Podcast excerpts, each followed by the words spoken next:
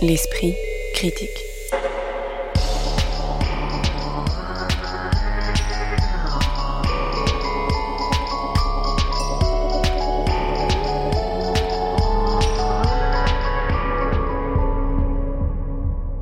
Mediapart deux seuls en scène ou presque, et une pièce pour quatre acteurs et actrices qui séparent le monde entre le possible et l'impossible. Les trois pièces dont nous parlons aujourd'hui dans l'esprit critique partagent un dispositif frontal entre la scène et la salle, ainsi qu'une confiance aiguë dans la force d'une parole que l'on pourrait dire brute, sans que cela signifie qu'elle ne soit pas travaillée, que celle-ci soit autobiographique, documentaire ou tirée d'écrits de personnes internées en hôpital psychiatrique. On discute et dispute en effet de la dernière création du nouveau directeur du Festival d'Avignon, Thiago Rodriguez, dans La mesure de l'impossible, visible au théâtre de l'Odéon Atelier Berthier, de Et pourquoi moi je dois parler comme toi, une mise en scène d'Alain Françon sur une idée et une interprétation d'Anouk Grimbert, présentée au théâtre de la Colline, et enfin de Final Cut, conçu et interprété par Myriam Sadioui et qui est visible au théâtre de Belleville. Je précise que nous aurions aussi évoqué le roi Lear mise en scène par Thomas Ostermeyer à la Comédie Française si le service de presse de cette grande institution ne sélectionnait pas en tout arbitraire les journalistes auxquels il concède des places en refusant les demandes d'une des seules émissions de débat de critique théâtrale qui existent encore.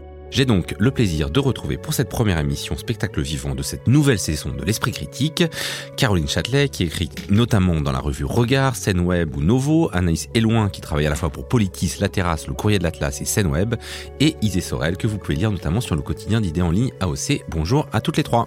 Bonjour.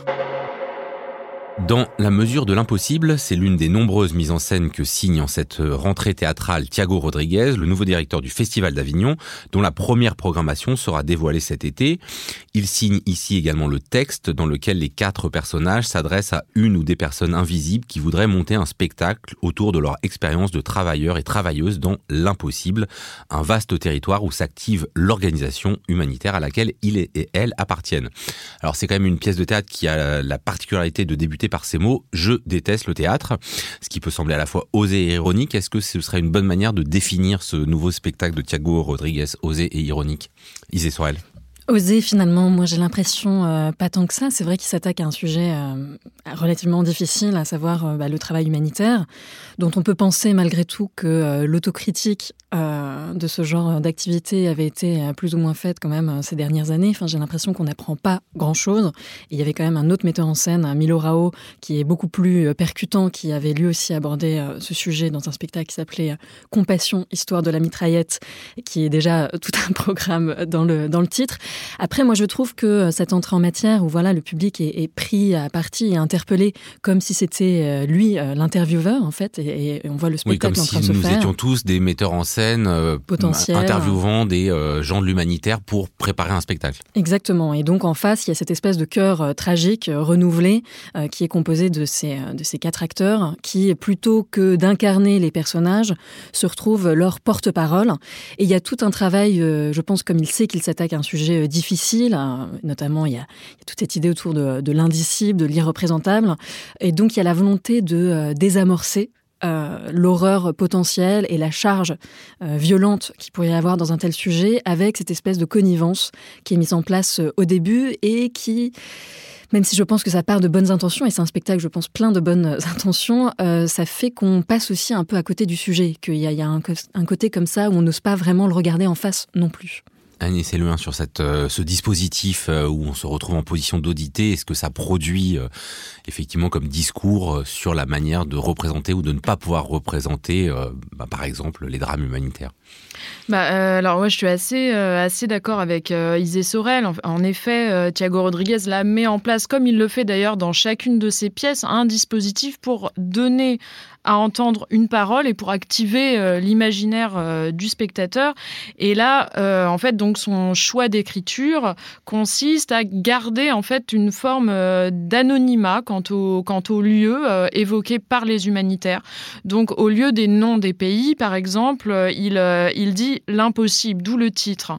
Donc, c'est ces personnes, il, y donc, il s'agit de différentes personnes qu'a rencontré Thiago Rodriguez lors, de son processus de travail, ne vont pas dans un pays précis, mais vont dans l'impossible. Euh, ce qui peut euh, au départ euh, susciter effectivement une forme d'imaginaire de projection de la part du spectateur, mais qui finit assez rapidement par s'épuiser, si bien que moi, finalement, quand j'essaie de repenser au spectacle, j'ai du mal à garder en mémoire la moindre histoire qui m'a été contée. Or, euh, il, en est, il, en est quand même de nombreuses euh, qui sont rassemblées euh, dans ce, dans ce spectacle. Donc, je, pense que finalement, il, a, du mal à parvenir à, ses fins à travers, enfin, avec avec ce dispositif-là. Vous êtes euh, aussi sévère, euh, Caroline Châtelet, parce que euh, moi, notamment, ce dispositif au départ, j'ai l'impression qu'il parodiait voilà tout un pan du théâtre aujourd'hui qui se veut documentaire, qui va chercher dans la vie des gens une manière de, les raconter, sans être un manifeste pour ou contre ce type de théâtre, ce type de théâtre documentaire. Il me semble qu'il voilà, il trouve quand même une voie habile pour se situer par rapport à voilà une tendance un peu lourde du théâtre contemporain. Alors, je tiens à préciser que je n'ai pas vu le spectacle parce que l'Odéon, euh, l'équipe, euh, une partie de l'équipe de l'Odéon est en grève. Donc, euh, j'ai lu le texte et j'ai regardé la captation. Donc, ce que je vais faire, c'est pas une, critique en tant que telle, mais par rapport à son travail d'écriture, c'est vrai que Thiago Rodriguez, lui, ce qu'il revendique, c'est d'avoir fait du théâtre documenté plutôt que du théâtre documentaire. Et donc, son projet, c'est ce n'est pas tant raconter que ce que ces personnes ont vécu ont vécu que rendre compte euh, de la manière dont elles-mêmes elles le mettent en récit. Donc c'est vrai que ça peut aussi toujours euh, renvoyer à cette question de, Paul Célan, qui est personne ne témoigne pour le témoin. Donc à partir de là, qu'est-ce que le théâtre peut prendre en charge? Et lui, ce qu'il prend en charge dans son écriture, c'est aussi la manière dont toutes ces expériences ont affecté euh, la trentaine de personnes qui ont témoigné. Après, la manière dont il construit la pièce peut renvoyer à la manière dont il a écrit certains de ses précédents textes. Par exemple, le Sopro, qui est un spectacle qu'il avait créé en 2017, où là, il s'appuie sur le témoignage de la souffleuse du Théâtre national Donna Maria II de Lisbonne, dont il était à l'époque directeur. Le spectacle commence de la même manière, où il y a Béatrice Brass, qui est la souffleuse, euh, qui est en dialogue avec Thiago Rodriguez et qui nous raconte un petit peu l'origine du spectacle et où elle-même va donner des indications qu'après nous retrouverons dans le spectacle. Et là, le texte fonctionne de la même manière, où il y a donc cette première euh, construction de paroles, où euh, chaque interlocuteur y va de son euh, il faut que vous parliez de ceci, il faut que vous parliez de cela. Et c'est vrai que ça dessine complètement la structure en trois parties, avec d'une part le spectacle doit raconter que les personnes au début ont le sentiment de pouvoir sauver le monde, qu'après ils réalisent qu'ils ne peuvent pas sauver monde et ensuite qu'après le monde ne peut pas être sauvé. On comprend qu'il y a aussi euh, euh, cette question de l'attente qui va être donc le dispositif scénographique. Donc euh, il y a cette intelligence-là, en tout cas dans l'écriture de Thiago Rodriguez, de construire à partir de leurs paroles ce qui euh, donne, ce qui produit la dramaturgie du spectacle. Non, mais c'est vrai que moi, je ne serais, pas aussi sévère qu'Anaïs. Moi, il y a quand même pas mal d'histoires que, que j'ai en tête. Il y a notamment euh, ce geste euh, insondable qui est fait par une jeune mère qui vient de perdre son enfant et qui, dont le premier réflexe est de vouloir essuyer le sang sur la blouse du médecin ou des dilemmes moraux sur savoir à qui donner une transfusion sanguine. Oui, quand on n'a pas assez de poche de sang et qu'on doit choisir entre les enfants qui ont 2 ans, 5 ans ou 7 ans parce qu'on ne sait pas lequel pourrait de chances de survivre. Mais après, je trouve qu'il euh, y a, peut-être quand même un point d'interrogation euh, sur ce partage entre le possible et l'impossible et ce choix de l'indiscernabilité. Moi, je comprends euh, la décision d'aller dans un, une version plus poétique de ces sujets-là et ça passe notamment par la scénographie, donc qui est comme ça très abstraite avec ce drap qui finit par évoquer euh, des tentes, évidemment des, camps potentiellement de, réfugiés, des habitats locaux et, sinon même les montagnes de certains de ces euh, pays lointains, mais je trouve que ça, ça reconduit presque des formes de domination où de toute façon, tous ces pays, c'est la même chose, c'est un vague magma.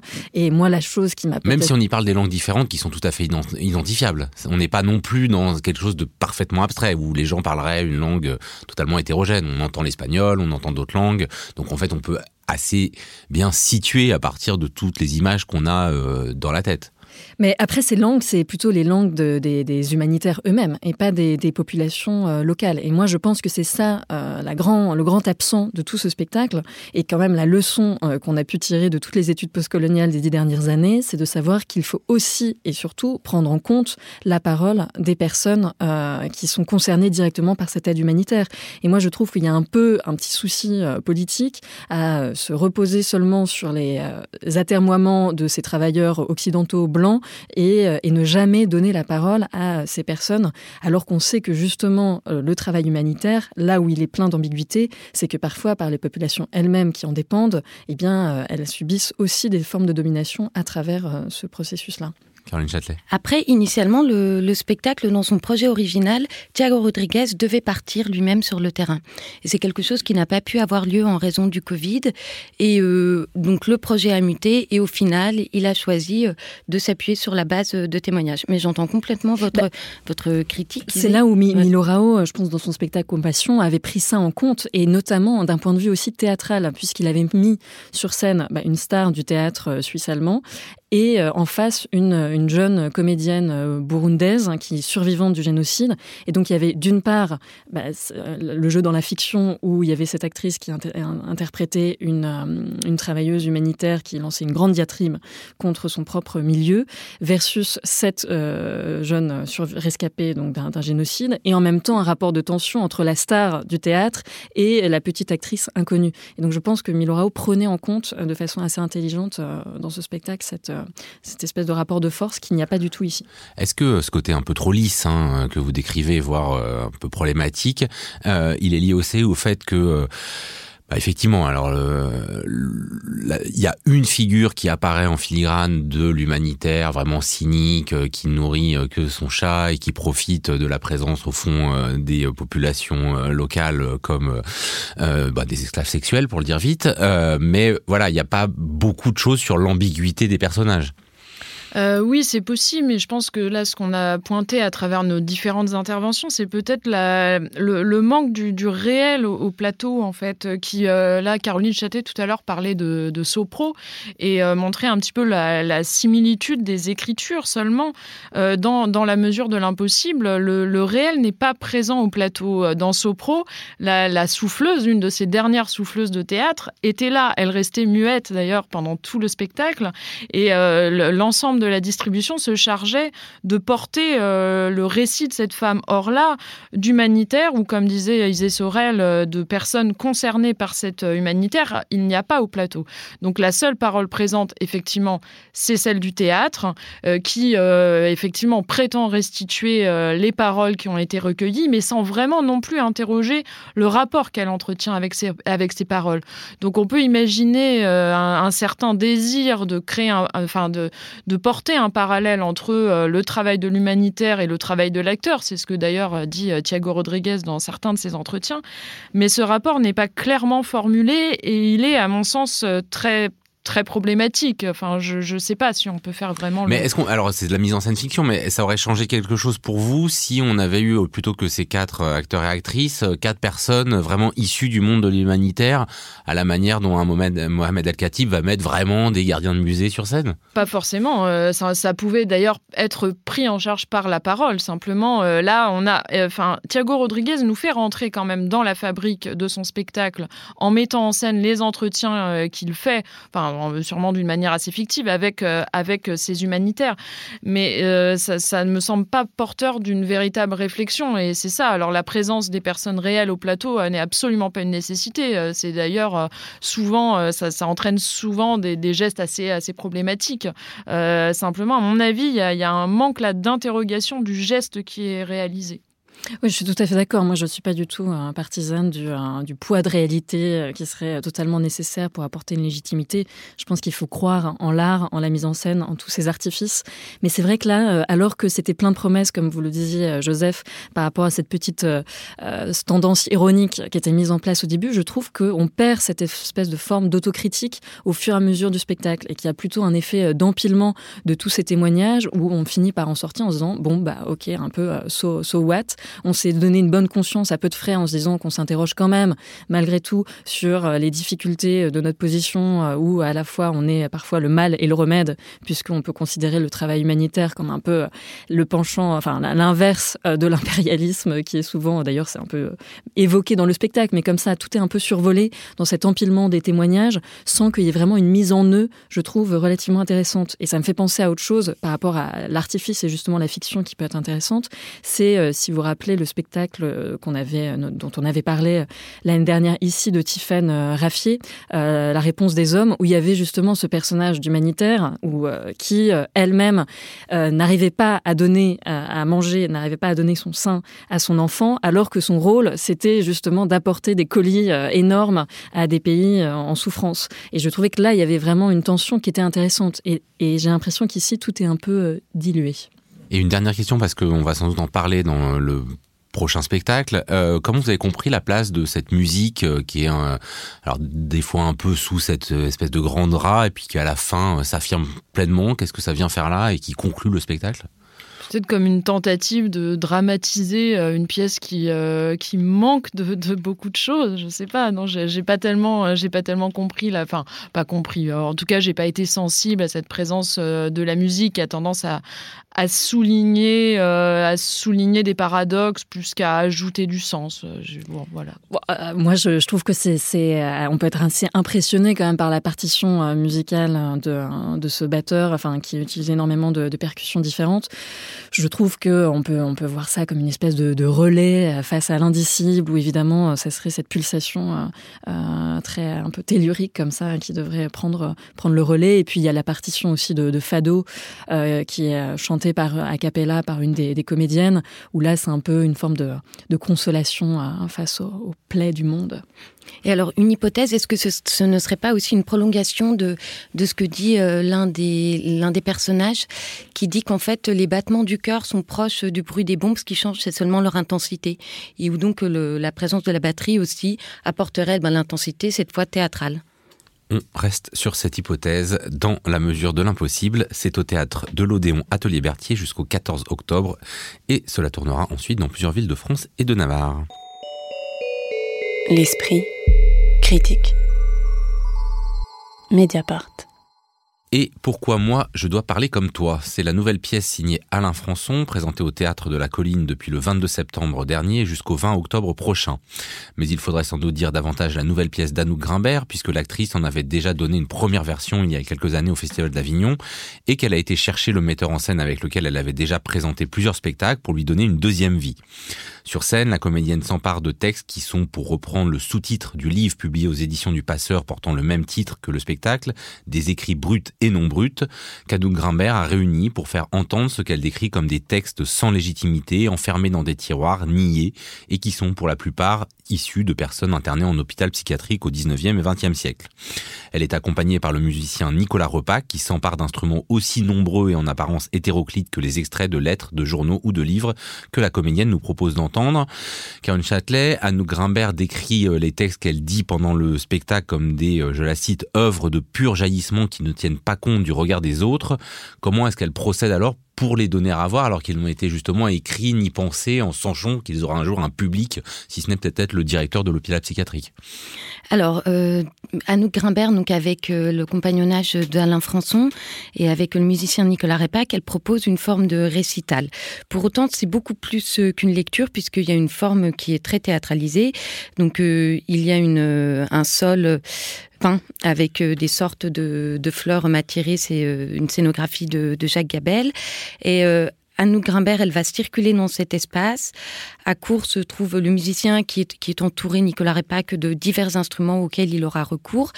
Et donc Anouk Grimbert va ponctuer chaque euh, lecture euh, de texte euh, du retrait de, feuilles qui se trouvent sur une partition, enfin pardon, sur un pupitre. Et, et et donc, ce qui produit euh, quelque chose de, théâtral, c'est le jeu entre eux et la circulation entre eux, qui passe notamment par les costumes. Puisque, en fait, ces deux personnages, euh, cette comédienne et ce musicien, ils sont vêtus à peu près similairement. Ils ont euh, une sorte de chapeau melon, une, une grande veste, des chaussures, un pantalon aussi peut-être plus ou moins ajusté.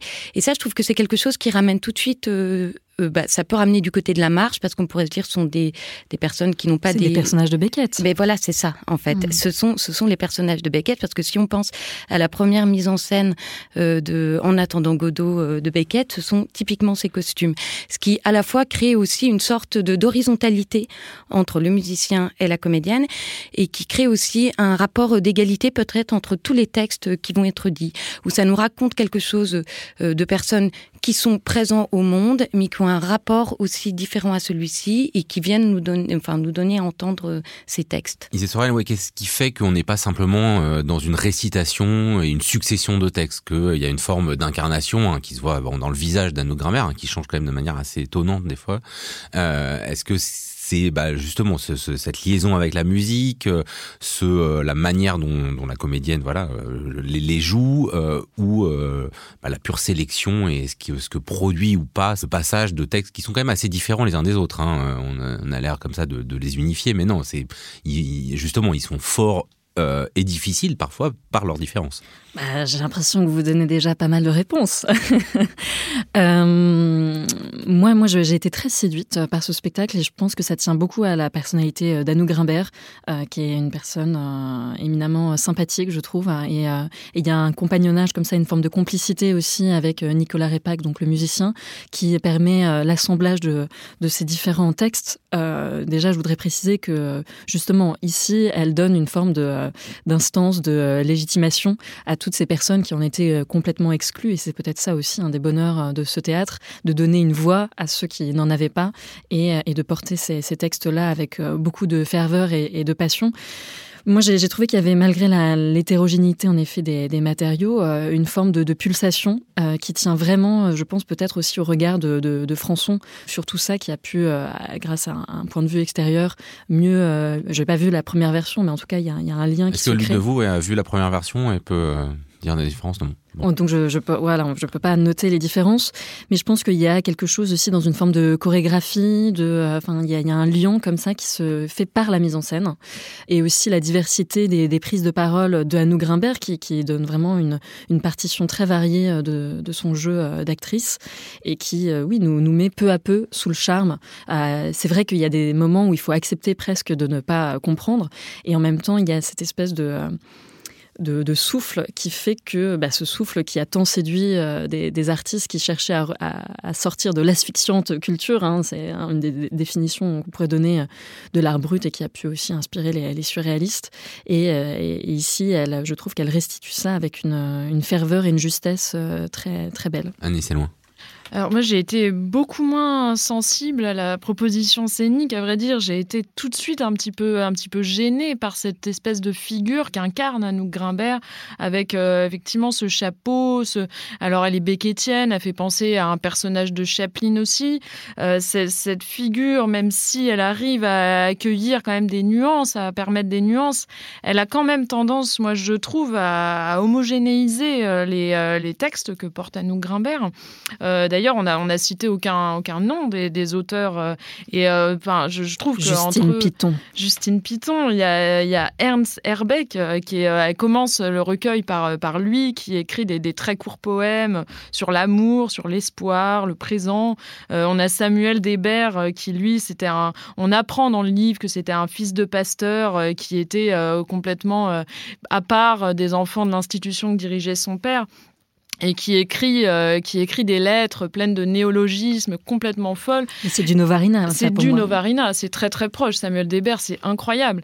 Et euh, moi sur scène en fait j'ai découvert vraiment les particularités de ces langues en lisant le livre passionnant qu'elle a écrit d'ailleurs et, et qui euh, qui m'a un peu réconcilié avec cette démarche parce que à vrai dire en voyant le spectacle je trouvais qu'on pouvait suspecter une une forme de surplomb ou quelque chose voilà comme ça qui était pas évident mais qui moi euh, m'a vraiment euh, quand même questionné en lisant le texte ça effectivement ça a balayé euh, ce, ce soupçon là chez moi en tout cas. Et euh, vraiment je trouve que chaque introduction qu'elle fait des auteurs est très euh, est très riche et éclairante par rapport à chaque démarche. Ce qui m'a aussi un petit peu gêné c'est que elle dans, l'introduction de ce texte elle parle vraiment de, la forme de liberté qu'a chaque auteur avec la avec la langue etc elle en parle comme de fulgurance.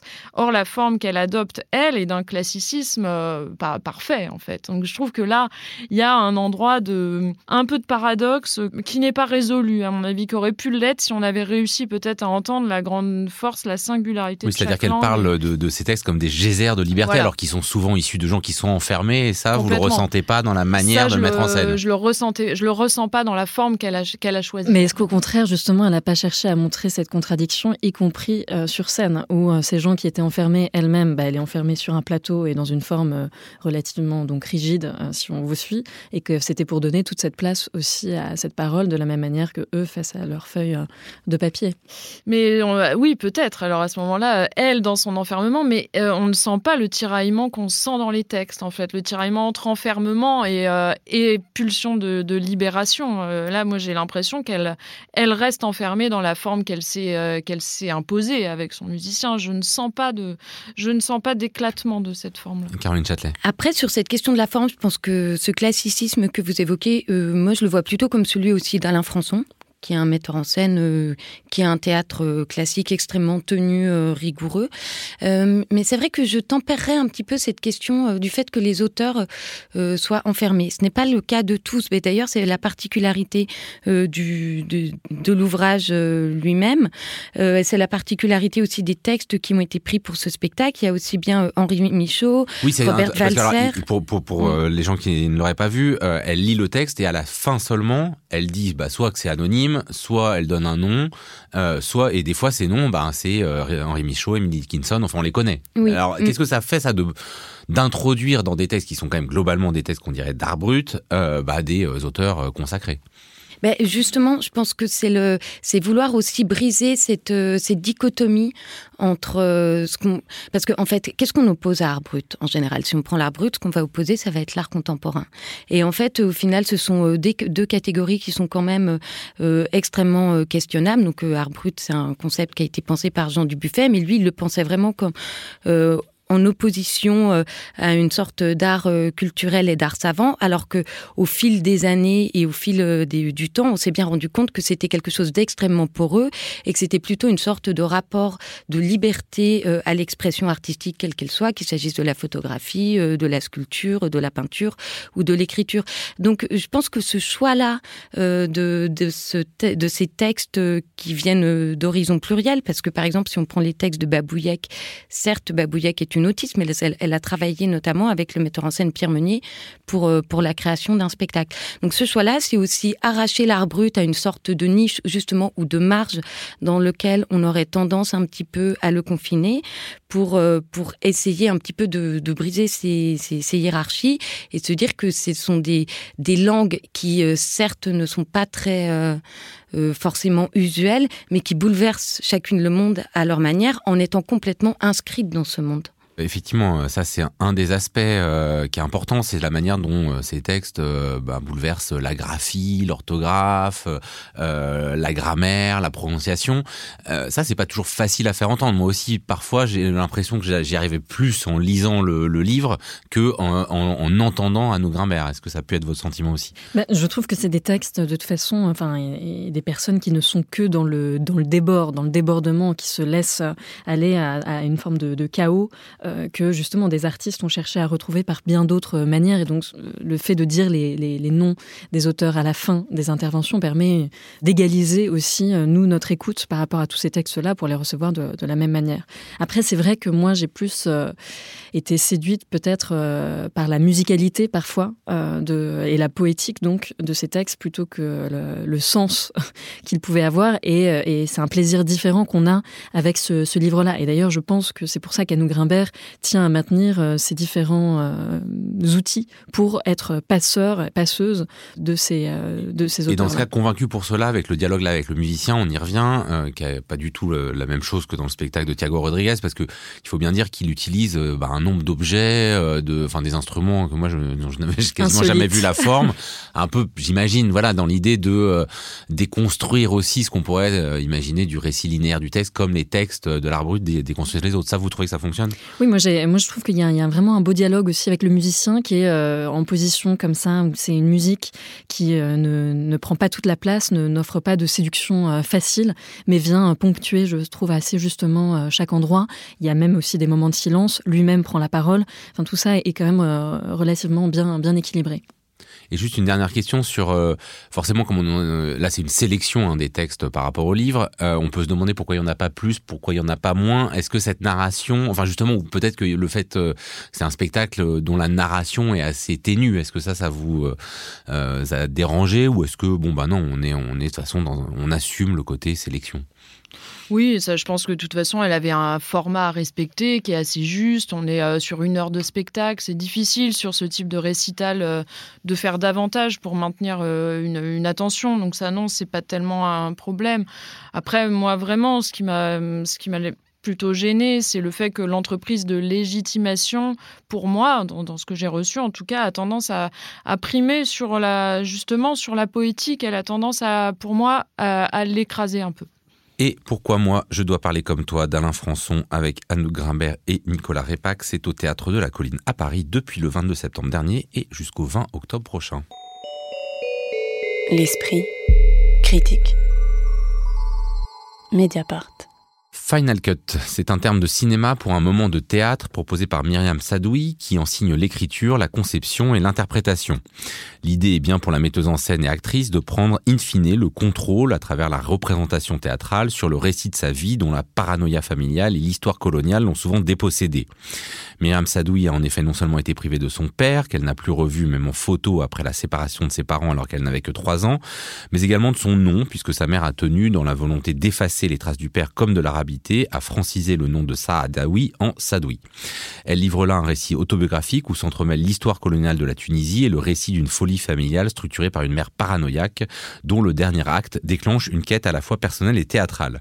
Alors dans sa note d'attention, euh, Myriam Sadoui écrit le mot spectacle ne convient pas tout à fait, ni sans doute le mot performance. Est-ce que vous êtes d'accord avec ça, Annie C'est loin, et si c'est le cas, euh, comment euh, nommeriez-vous ce qu'on a sous les yeux? Bah, je suis assez d'accord avec ça et euh, d'ailleurs j'ai envie de raconter la manière dont j'ai dont j'ai rencontré ce spectacle ou en tout cas cette forme qui dit assez sa nature je trouve parce que c'était euh, en Tunisie et c'était la première fois que Myriam allait jouer ce spectacle en Tunisie. Après l'avoir créé à Bruxelles où elle vit où elle travaille elle l'a créé au théâtre Océan Nord qui la soutient depuis longtemps en 2018 donc moi je crois que c'était en 2019 que j'y vais et elle est programmée là non pas dans un festival de théâtre mais dans un festival de danse. Et euh, bon, ce spectacle n'est pas n'est absolument pas dansé. Myriam euh, incarne, enfin incarne, bon, son propre rôle ou un rôle qui lui ressemble d'une manière assez statique, à quelques exceptions près. Néanmoins, elle a quand même travaillé avec la chorégraphe Nancy Naous qui l'accompagne. Et ça, à mon avis, ça veut dire beaucoup de, du type de récit qu'elle veut, euh, qu'elle veut proposer, qui est dans un, un entre-deux constant, qui euh, à la fois est un, récit effectivement qui parle de l'histoire coloniale, mais qui est aussi un récit familial. Euh, d'ailleurs, elle, donc, elle a un terme pour désigner le type de, le type de récit, de forme qu'elle propose. Elle le décrit comme un monologue en duo. Alors, qu'est-ce euh, À mon avis, il n'y a que euh, Myriam qui voit, mais effectivement, elle invite un, elle invite un homme à un certain moment pour l'accompagner, pour jouer un, morceau de la mouette notamment et un personnage de, euh, de psychanalyse. Donc, c'est un spectacle qui en accueille d'autres et qui est en plus tellement nourri par les spectacles précédents de Myriam Sadui. C'est un spectacle sur la folie. C'est Myriam a quand même beaucoup travaillé sur la folie, euh, d'abord avec euh, une pièce euh, sur, à partir d'un récit de Bergman, qui était une affaire d'âme. Ensuite, elle a adapté la mouette, et là, on retrouve à nouveau la mouette. Donc, il y, a aussi un, travail sur, sur les, enfin, elle, inscrit l'évolution de son propre théâtre dans, dans cette pièce, et je trouve ça vraiment passionnant. Isée Sorel notamment sur cet entrecroisement entre l'autobiographie personnelle et l'histoire euh, coloniale de la Tunisie. Est-ce qu'il s'agit de montrer euh, que la géopolitique en fait a un poids, y compris sur le plus intime, hein, qui peut être un couple, puisque ça, ça va jouer là sur la manière dont le couple se fait et se défait, ou euh, de euh, montrer qu'une autobiographie a toujours, enfin, ou doit donner une dimension quelque peu collective. je trouve que c'est un, sujet euh, assez délicat, enfin un sujet, c'est un type de spectacle qui est souvent difficile à faire parce qu'on n'a pas du tout envie de d'être face à une psychanalyse narcissique dont on se sent complètement extérieur et, et parfois de brasser aussi autant de choses, c'est plus ou moins fait avec brio. Et là, je trouve qu'elle s'en sort quand même euh, très bien. Et euh, pour vous répondre plus précisément, il est dit notamment au début du spectacle, ma mère était européenne, mon père était arabe. On entend tout de suite quelque chose, non et euh, il faut dire aussi que le point de départ de ce spectacle, c'est évidemment son effroi face à la montée de l'extrême droite. Et pour elle, ça a été sa réponse en tant qu'artiste et j'imagine citoyenne de se dire ah ben partons moi de ce que je connais non pas le mieux mais de ce que je veux connaître le mieux puisque le spectacle est à la fois une sorte de quête identitaire et d'enquête aussi sur l'histoire euh, coloniale de la France. Et comment en passant par ces différents prismes je peux raconter quelque chose qui euh, va intéresser euh, le public. Et je trouve que ça c'est vraiment bien fait et notamment en, bah, par exemple sur la question du nom ça permet aussi de revenir tout simplement sur le décret qui est toujours en vigueur aujourd'hui là-dessus qui fait qu'on peut justifier un changement de patronyme dans l'idée de franciser euh, celui-ci. Ou encore la, bataille de, Bizerte, euh, qui euh, est un moment de l'histoire coloniale française qu'on connaît assez peu, à savoir une base militaire tenue par les Français en Tunisie, et en, la Tunisie qui a été indépendante en 56, si je me souviens bien. Et cette bataille qui a lieu en 61, donc quand même plusieurs années après, par rapport bah, au fait que la, Tunisie voulait reprendre quand même le, contrôle de cette base-là et que les Français étaient évidemment pas du tout euh, contents. Et c'est là où ça se mêle vraiment à son histoire aussi personnelle, puisque c'est euh, suite à cette frayeur qu'a ressentie sa mère française que cette dernière a décidé de, retourner euh, en France. Alors Mère italienne, pardon. Caroline Châtelet, je vous laisse réagir, mais euh, sur euh, cet entrecroisement euh, qui, voilà, qui fait quand même le, le, cœur et le corps du spectacle, à la fois il y a des éléments comme la bataille de Bizerte ou comme le décret de francisation que, vraiment je pense qu'on découvre souvent. Enfin, mais il y a aussi, alors moi j'ai trouvé quelques passages obligés, c'est-à-dire que est-ce que le discours de Jules Ferry, qui a été, je pense déjà dans 32 spectacles euh, de cette dernière année qu'on connaît tous, les images du 17 octobre 61 qu'on voit euh, derrière, alors que bon là on parle de la des spécificités d'ailleurs qui sont très intéressantes de la colonisation euh, en, en, Tunisie. Est-ce que ça, ça ça veut pas un peu des fois euh, trop tout mettre bah alors je vous rejoins justement sur ces deux euh, deux exemples. Euh, voilà, je me suis dit que c'était peut-être pas forcément nécessaire et je trouve ça plus intéressant quand c'est vraiment relié directement à son histoire familiale. Et pour revenir donc à ce que vous disiez Isée sur sur la manière dont elle relie l'histoire de la Tunisie à son histoire familiale, ce qui est très intéressant, c'est que justement elle travaille le montage et que euh, elle nous annonce dès le début du spectacle, c'est moi qui aurai le, final cut. Et de fait, elle là parce que on a un, spectacle qui, dans son, dans sa langue, euh, en fait, il est, euh, il est travaillé par tout un champ lexical de, de la guerre et du conflit quand elle parle de, de sa vie familiale. Elle, elle dit par exemple, ma mère fait un coup d'État quand sa mère lui annonce tu n'as pas de père. Elle emploie à d'autres moments, c'est, enfin, l'état d'urgence est déclaré au sein de la famille. oui, il y a une constitution. Euh, rédigé dans la cuisine. Euh. Voilà, euh, le père, est, enfin, ou elle, elle-même est rayée de la carte. Enfin, je ne sais plus. Voilà, il y a tout ça qui chemine au fil du spectacle, et c'est seulement à la fin donc on apprend donc cette connexion très étroite entre la bataille de Bizerte, puisque c'est à ce moment-là que sa mère et son père vivant encore en Tunisie que la mère comprend qu'en fait il faut fuir et partir en France. Et c'est ce qui va aussi acter la bascule familiale et, la chute dans, dans l'effroi avec l'avènement aussi de, la maladie de la mère. Donc c'est un spectacle comme ça qui travaille euh, sans cesse l'entre-deux, comme vous le disiez Anaïs. On est dans un entre-deux entre histoire intime, histoire collective. On est dans un entre-deux entre la question de la folie de la mère et la psychanalyse de la fille. Euh, et d'ailleurs ça c'est quelque chose qui est extrêmement beau. Ce que raconte ce spectacle, c'est à quel point, de manière générale, les enfants sont incapables euh, d'être conscients et de nommer la folie de leurs propres parents quand il s'agit de leurs propres parents. on est dans un entre-deux aussi dans son rapport en tant que comédienne puisqu'en fait, elle est tout le temps sur le fil. Alors certes, elle chante, elle peut esquisser quelques légers pas de danse, mais elle a un rapport à l'interprétation toujours sur la distance, un peu, un peu mutine ou, euh, ou un petit peu presque provocante parfois vis-à-vis de nous. Donc euh, il y a une sorte comme ça de, de forme qui est très mouvante qui est à la fois très simple et en même temps très mouvante, qui circule entre les histoires, euh, les étapes, euh, les atmosphères. Et puis avec la place de l'humour aussi, je pense qu'il y, a quand même une certaine forme euh, d'autodérision et de sourire malicieux qui permet au public de recevoir ça et de passer malgré tout un moment quand même agréable parce que les sujets peuvent paraître assez, assez lourds dit comme ça et, et ça passe notamment par ces chansons, que ce soit les, les, les, parapluies de Cherbourg ou quelques chansons de, de Barbara, Quand reviendras-tu, qui évidemment résonnent par l'absence de le contexte aussi, bah, tout simplement le contexte euh, culturel et, social de, de, l'époque. Euh. Et comment vous avez compris ce, un peu ce moment de rupture par rapport à donc ce double récit entrecroisé dont vous commenciez à parler, à assez loin, où euh, se joue une répétition d'une scène de La Mouette de Tchekhov, où là arrive déjà bah, un, deuxième personnage. Qu'est-ce que ça vient faire là? Enfin, comment vous avez compris ce, ce moment assez singulier dans, dans, dans, la pièce? Bah Déjà, comme je le disais, c'est que en fait là, elle, elle revient quelque part sur son le travail qu'elle a fait euh, qu'elle a fait sur la mouette et qui était qui était une adaptation euh, libre qui s'appelait La nostalgie de l'avenir où elle interrogeait le rapport euh, entre le travail artistique du, du, personnage central et son suicide en fait. Et donc là quelque part elle, met en parallèle son, le travail théâtral qu'elle mène depuis longtemps et, et, la folie de sa mère. donc simplement il y a un questionnement entre entre le théâtre et, et le réel. Pour moi, euh, c'est vraiment ça. On a une intrusion là de, euh, de la fiction, d'une histoire théâtrale euh, dans, dans, le réel. Ça a à peu près la même valeur pour moi que tout ce qu'elle dit de Marguerite Duras. À un certain moment, elle s'identifie à Marguerite Duras et elle devient... Comme à la mouette. Je suis une mouette, là, je, suis, je suis Marguerite Exactement. et elle devient l'Olvestein. Et ça, c'est magnifique. Elle s'identifie à, la parole, à la parole de Duras, à cette parole erratique, à, à ça. Et elle, elle le fait à tel point qu'elle laisse ce personnage.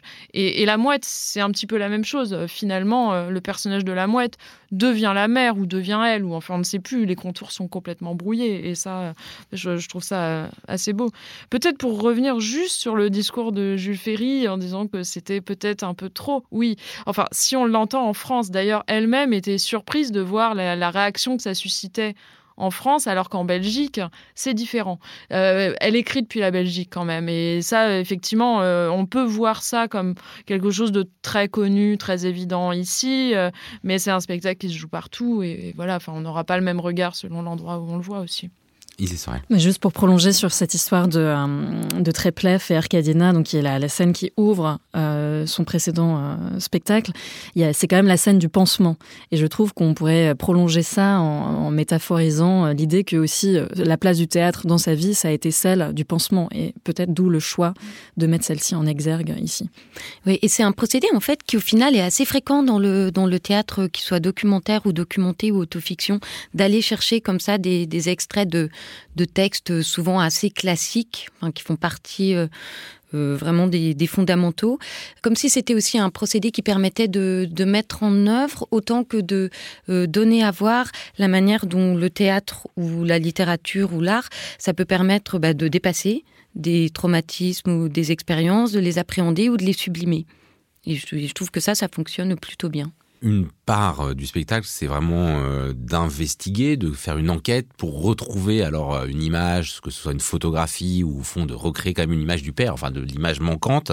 Est-ce que pour vous cette, cette quête-là, elle fonctionne? Parce que donc pour, le dire, hein, la mère a quand même déchiré toutes les photos où il y avait le père. Il reste, enfin on est vraiment dans, un truc où d'effacement complet et il s'agit quand même de retrouver des images. Elle finit par partir en Tunisie et retrouver certaines images dont certaines nous sont quand même données à voir est-ce que pour vous, cette quête de l'image, elle fonctionne? Je me suis demandé, en... Ben, c'est vraiment juste à la fin du spectacle, parce que donc voilà, il y a cette, cette question des images déchirées, il y a le fait euh, de la figure du père qui par moment surgit, mais au final, il n'y aura jamais de rencontre, le père meurt, et à la toute fin du spectacle, euh, elle part en Tunisie, elle rencontre euh, toute la famille de son père, et en fait, je me suis demandé à quel point la quête de l'image du père ne faisait pas écran à la quête d'une vraie famille, et que cette famille-là, elle la trouve à la parce qu'il y a quelque chose de très apaisé, ce moment où elle, elle rencontre sa tante, ses cousins et cousines, où elle passe cinq jours avec eux et où à la fin ils vont ensemble voir la tombe du père. Mais c'est comme si tout à coup ça produisait chez elle un apaisement dont peut-être elle n'avait elle-même pas conscience. Et un dernier mot peut-être du dispositif euh, qui, qui semble très simple. Elle est assise au départ à une table, mais cette table contient quand même pas mal de tiroirs dans lequel elle va voilà successivement euh, piocher euh, des euh, des éléments de la de quand même des éléments de ce qui reste de cette histoire familiale.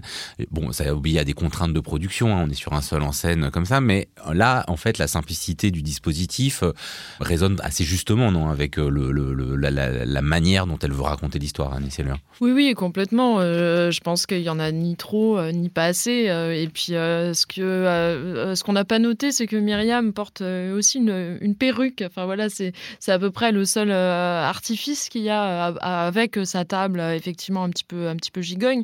Et donc là, ce qui entretient un petit peu l'ambiguïté finalement sur sa parole, parce que finalement, est-ce que quelqu'un d'autre ne pourrait pas prendre en charge la, parole de Myriam Qui est cette Myriam qui parle? Est-ce la vraie Myriam? Est-ce qu'on est dans l'autobiographie, dans l'autofiction? On, on, ne sait jamais. D'ailleurs, Myriam commence à parler de transmettre ce spectacle, de le donner à quelqu'un d'autre. Donc, comme euh, Caroline Châtelet disait sur l'apaisement, moi je pense que vraiment c'est un spectacle de l'apaisement qui, qui permet à, la, personne qui l'a écrit de se détacher des douleurs en fait qui ont suscité ce récit-là. Et, je trouve que elle, elle ça, peut, ça, peut s'imaginer euh, joué par quelqu'un d'autre? Ouais, ouais, oui, Enfin, en tout cas, euh, en tout cas, elle l'imagine et à vrai dire, euh, moi, moi aussi, assez bien.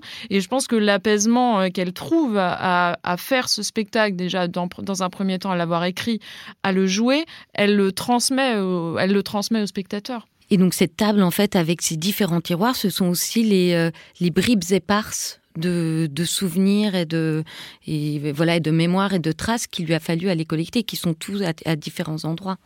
Oui, qui sont euh, peu nombreuses, mais euh, toutes euh, très significatives. Final Cut, initialement présenté à la Manufacture d'Avignon, est visible jusqu'au 27 novembre 2022 au Théâtre de Belleville à Paris, avant de partir en tournée à Amiens, Carthage, de nouveau en Tunisie, Vendœuvre, les Nancy et Louvain-la-Neuve. Merci beaucoup à toutes les trois. On se retrouve la semaine prochaine pour une nouvelle émission consacrée aux arts visuels. L'Esprit Critique est un podcast proposé par Joseph Confavreux pour Mediapart, enregistré dans les studios de Gong et réalisé par Samuel Hirsch.